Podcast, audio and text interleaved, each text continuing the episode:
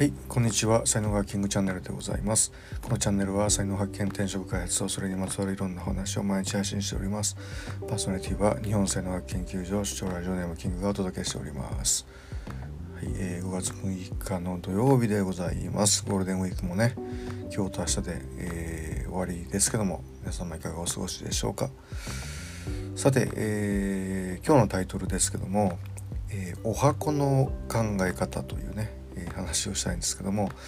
まあ、お箱って言ったらなんかあのカラオケで歌う時にね「えー、僕のお箱は」とかって言ったりすることぐらいしかないのかななんて思うんですけども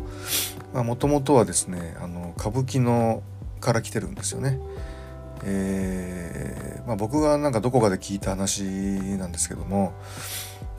まあ、あの18本あの演目、まあ、得意演目っていうのがねあって、まあ、要はこういつでもどこでも、まあ、できるようにしてある演目っていうのが18個あってで、まあ、当日のそのなんていうか観客席の、えー、雰囲気であるとか、まあ、例えばこう数日前とか最近起こった出来事とかに、まあ、関連させてあのベストな演目を選んで、えー、当日それを決めるというね、えーまあ、そういうふうなところから来てるっていうふうに聞いたことがあるんですよね。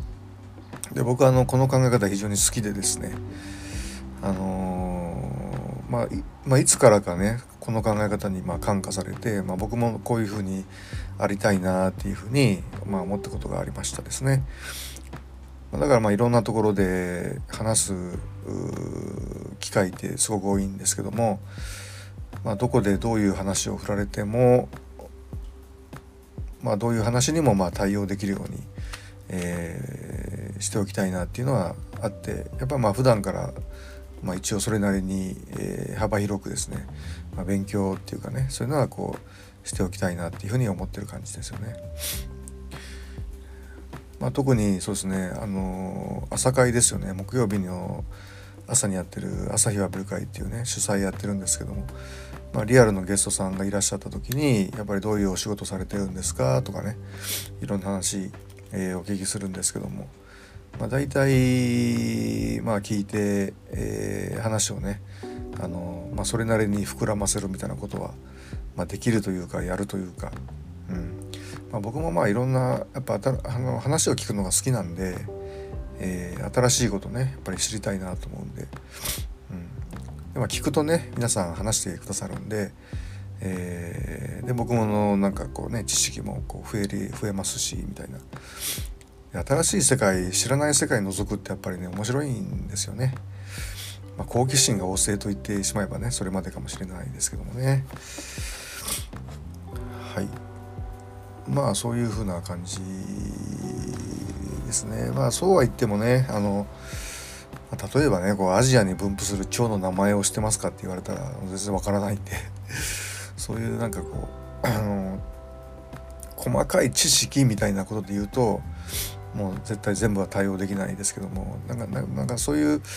こう根底に流れる本質みたいなものっていうのはねあの掃除的につかむことができるといつも思ってるんでまああんまり